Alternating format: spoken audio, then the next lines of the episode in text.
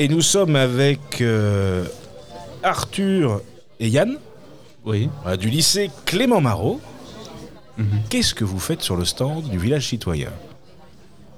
Euh, on venait parler de ce qu'on fait au lycée en tant qu'éco-délégué. D'accord. Donc si on, peut- on doit citer quelques projets, nous, notre classe en tout cas, seconde 4, euh, déjà notre prof principale, euh, c'est la prof référente des éco-délégués.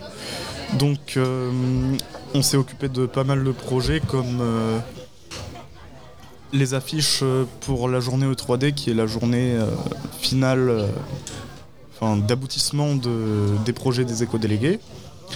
Euh, on s'est occupé des boîtes de Noël, mais ça, ça a été fait à l'échelle du lycée.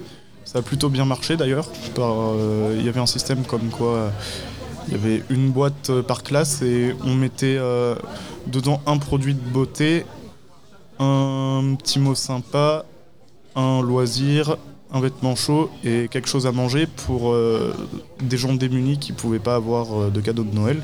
Et on refilait ça à des associations qui repassaient ça aux plus démunis. D'accord. Ensuite, euh, depuis quelques années, au niveau de la biodiversité, il y a des ruches qui ont été. Une ruche qui a été installée au lycée. Euh, il y a eu un projet de mare aussi, mais je ne sais pas s'il a abouti, ça. On est là que depuis un an, donc euh, c'est pas trop. Il y a eu un projet de semaine sans plastique qui a été effectué par les secondes 5. C'est une, une autre classe que la nôtre. Euh, nous, on était allé voir une conférence sur les microplastiques. Et eux, voilà, ils ont fait une, euh, une semaine euh, avec notamment des crayons de bois euh, pour pouvoir écrire. D'accord. Alors, qu'est-ce qu'un qu'est-ce qu'un éco-délégué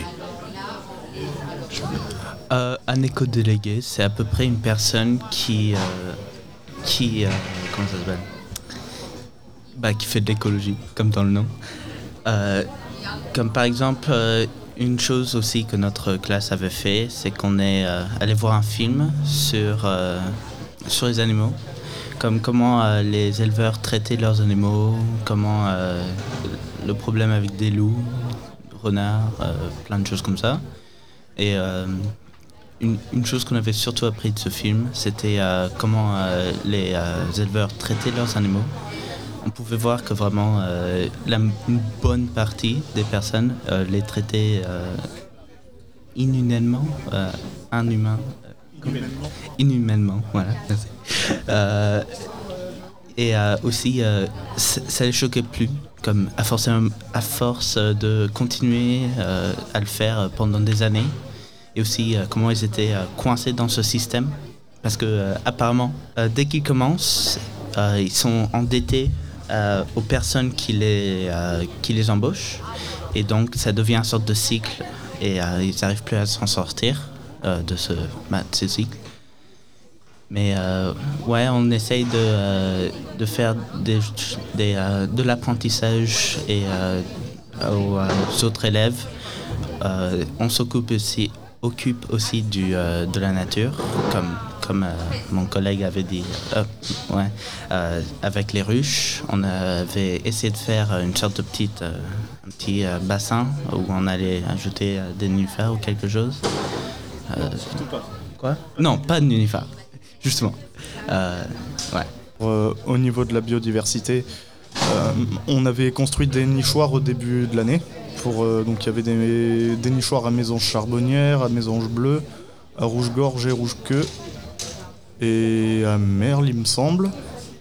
Euh, en maths aussi, toujours avec euh, la prof référente des éco-délégués, qui est notre prof de maths, elle nous avait fait travailler sur euh, la LPO, donc, pour nous documenter un peu sur la LPO.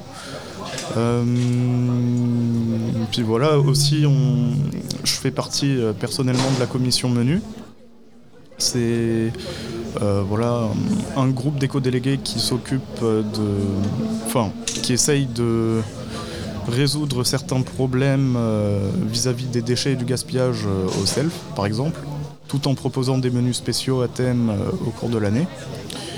Par exemple, au self, un des gros problèmes, c'est la quantité massive d'emballage, même ne serait-ce que dans le sel et le poivre, tout est en sachet. Le fromage aussi pareil pour beaucoup.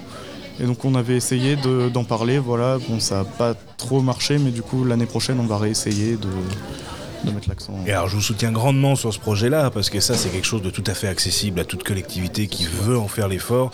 Et c'est comme ça qu'on réduit les déchets. Le, le- ce qu'on disait tout à l'heure, le, le déchet euh, bah, le plus approprié, c'est celui qu'on n'a pas à produire.